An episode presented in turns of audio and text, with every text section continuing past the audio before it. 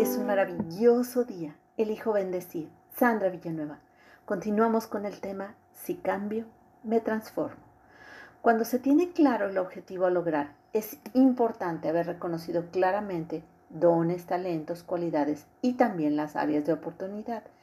Hay quienes nacieron con alguna habilidad, don o talento en el que sobresalen de manera natural y actuar de manera inteligente, sacar partido de estos, mientras que otros requieren poner mayor entusiasmo, interés ahínco en poder realizar aquello que se propone.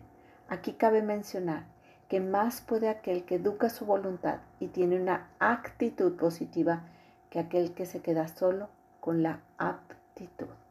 Hay momentos que parecen estar en contra, se requieren superar limitaciones, ir por encima de las circunstancias. Estas situaciones muestran que dentro del ser humano hay una fortaleza ilimitada que cuando hay voluntad en realizar una meta u objetivo se puede lograr si se desea y se pone todo el corazón en ello. Al educar la voluntad, cuando hay un deseo para cambiar, queda a un lado el lugar de donde se procede, el origen, ya que para mejorar la vida, hasta transformarla por completo se requiere fortaleza, entusiasmo, valor, coraje, amor propio, seguridad, etc al reconocer y ser consciente de las propias acciones, tomando la responsabilidad de decisiones, conductas, hechos, pensamientos, emociones, es la forma en que se puede realizar todo aquello que se planea, hacer los cambios que ayuden a transformar, dar una nueva forma, convirtiéndose en lo que uno desea.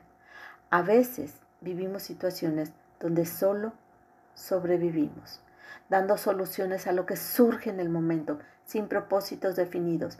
Se enfrenta a la necesidad de resolver solo lo inmediato, sintiendo angustia, estrés, lejos de estar motivados a la transformación.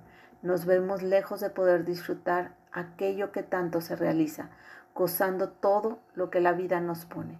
Cuando nos enfrentamos ante situaciones así, solo respondemos como si fuéramos autómatas ante los desafíos de la vida cotidiana, sin darnos cuenta de lo que ocurre alrededor, como si el entorno fuera solo un escenario ajeno e indiferente. Te comparto un ejemplo. Al levantarte en la mañana sales de la casa listo para realizar tus labores de esa jornada. De pronto, una persona trae un periódico en el que hay un titular que dice, por la falta de lluvias se prevé una fuerte escasez de alimentos a nivel nacional.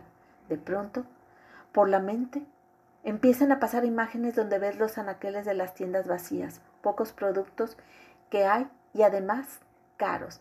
Así que la alacena y refrigerador de tu casa los imaginas vacíos y como si fuera poco, también imaginas a la gente haciendo una larga fila para abastecer lo que antes era posible de alimentos. Ves a tus hijos pasando hambre. De pronto, sin darte cuenta, te pones frío.